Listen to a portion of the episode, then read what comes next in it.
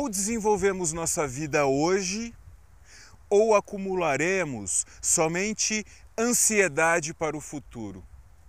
Se autoconhecer é o caminho para alcançarmos uma vida completa, plena, integral. E para isso devemos levar a vida a sério. Devemos ignorar as distrações inúteis e nos apropriarmos do que temos de melhor.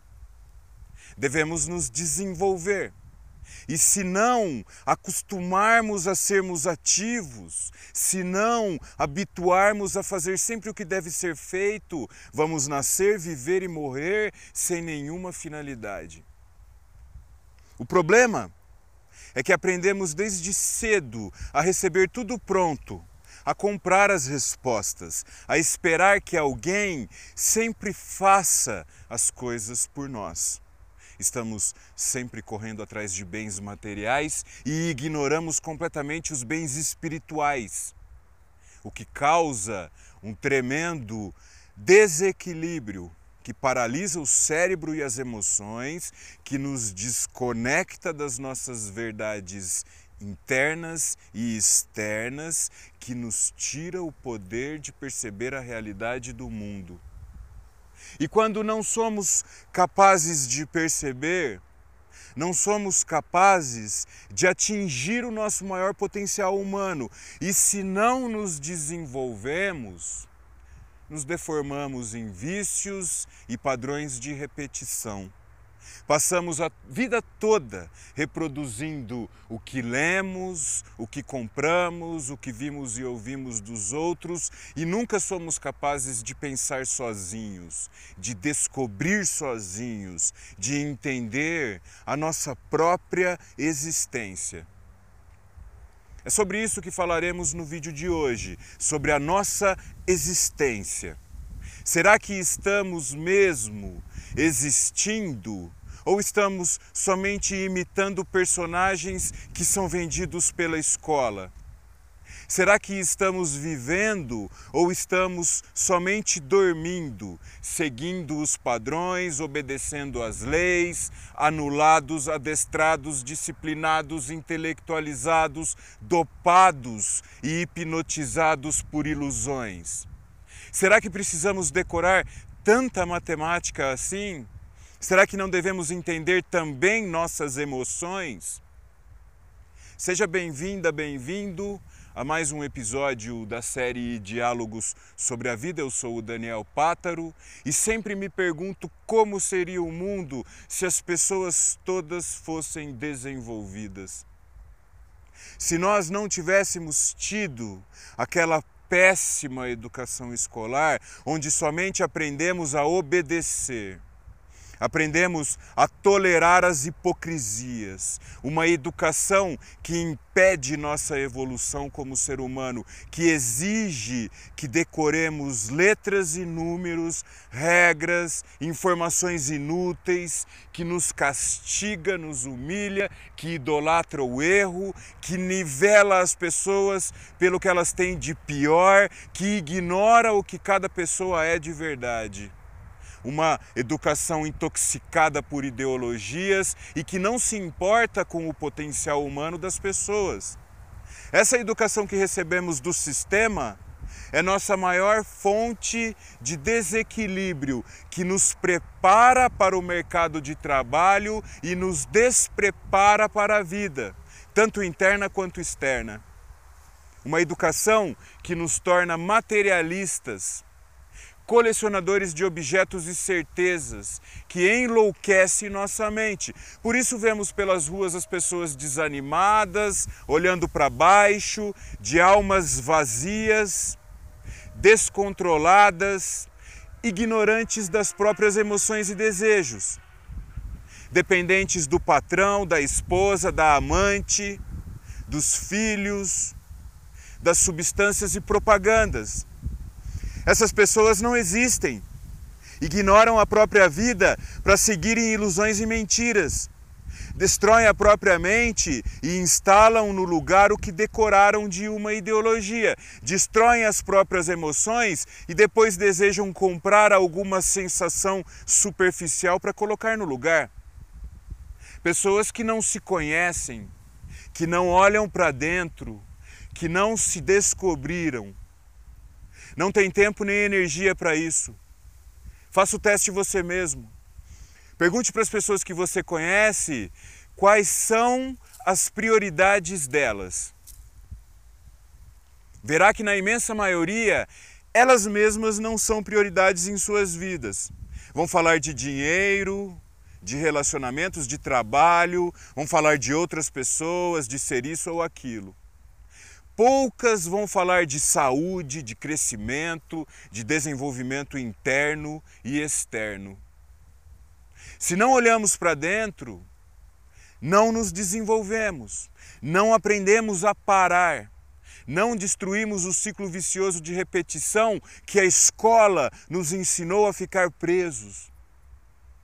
Muitas pessoas me escrevem aqui no canal totalmente desesperadas, malucas, desequilibradas, achando que um remédio vai resolver essa situação, acreditando que um curso vai tirá-las dessa condição.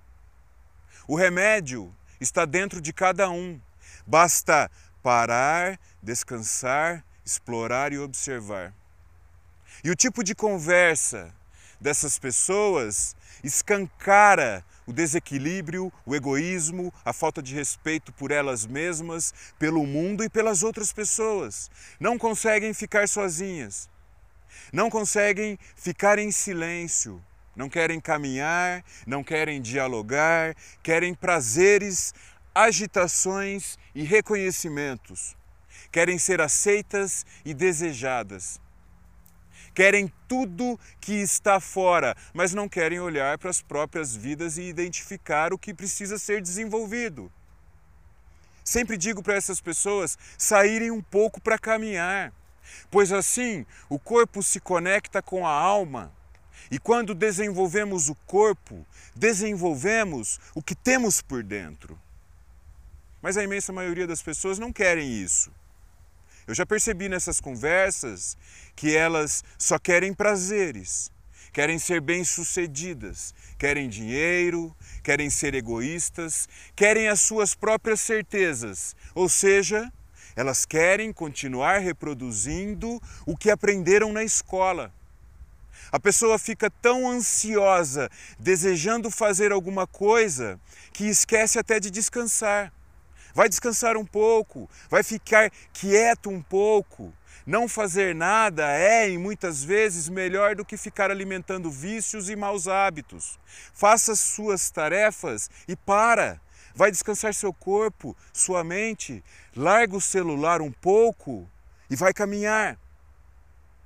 Quanto mais você desenvolver seu corpo físico, mais desenvolverá sua mente, suas emoções, mais entrará em sincronismo com a realidade.